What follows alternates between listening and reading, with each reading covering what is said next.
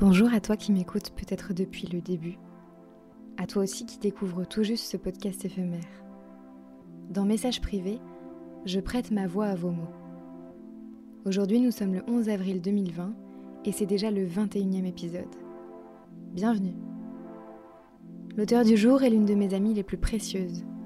Lucie et moi, on se connaît depuis une éternité. Vraiment.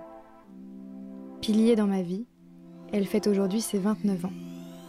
Et elle a décidé de vous parler de ce jour si spécial.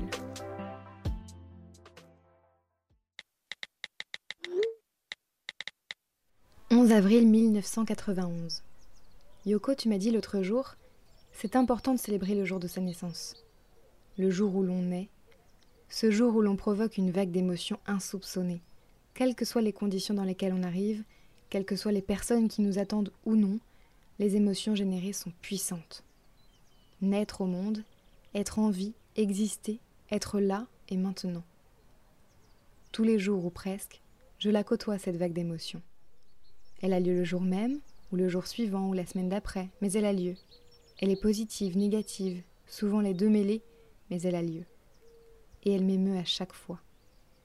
Les femmes que j'accompagne, celles qu'on appelle les patientes, ne l'imaginent pas, je crois, mais à chaque fois, je suis émue de découvrir leur bébé et de découvrir les émotions qu'elles traversent. Et quand je les connais bien, quand je les ai déjà vues devenir mères une première fois, quand j'ai déjà pu observer le chemin qu'elles ont parcouru, plus ou moins péniblement, alors là, quand elles tiennent leur deuxième ou leur troisième dans les bras, je suis d'autant plus émue. Je ne leur dis pas, peut-être qu'elles le voient, peut-être pas, ça m'appartient.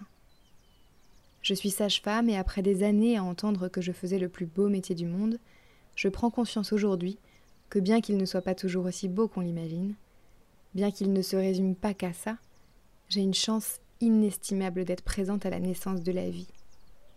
Au milieu de ce contexte pandémique, inquiétant, isolant, confinant finalement, la vie, elle, naît toujours.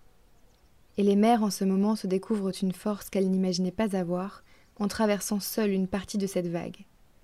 Devenir mère vous révèle une puissance, des capacités que vous ne vous imaginiez même pas. Et pour toute cette vague que j'ai générée dans le cœur de mes parents un jour, je veux fêter ce 11 avril. Je suis heureuse aujourd'hui d'avoir autant de reconnaissance pour ces deux personnes. Elles ont traversé la vague avec vigueur. Merci. Grâce à tout ça, je savoure, toute confinée que je suis, des mots d'amour, des vidéos délirantes et des appels attentionnés. Merci les amis.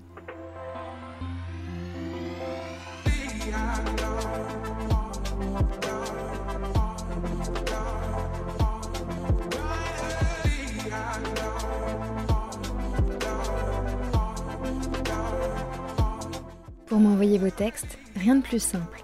Écrivez-moi sur Instagram ou par mail à l'adresse yokojournaliste.gmail.com et filez vous abonner sur Spotify, Deezer ou Apple Podcast. Message privé, reviens demain.